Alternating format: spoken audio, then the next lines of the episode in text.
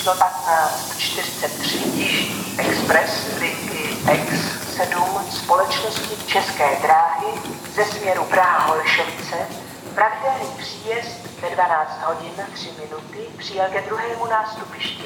Vlak dále pokračuje ve směru Linz, pravidelný odjezd ve 12 hodin 8 minut.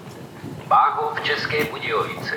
Zum zweiten Bahnsteig ist der internationale Expresszug Nummer 1543 der Linie EX7 der Gesellschaft České dráhy aus Praha-Holešovice angekommen.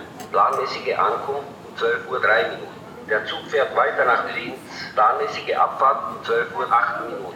České Budějovice Station. The International Express 1543 Jižní Express Line EX7 of the company České dráhy from Praha. Scheduled arrival at 12:03 p.m. Arrived platform 2. The train goes on to Linz Hauptbahnhof. Scheduled departure at 12:08 p.m. Přestupujte do rychlíku číslo 716 Lužnice linky R17 společnosti České dráhy směr Praha-Holešovice, který odjede ze severní části čtvrtého nástupiště. Přestupujte do rychlíku číslo 668 Rožmberg linky R11 společnosti České dráhy směr Plzeň hlavní nádraží, který odjede z prvního nástupiště.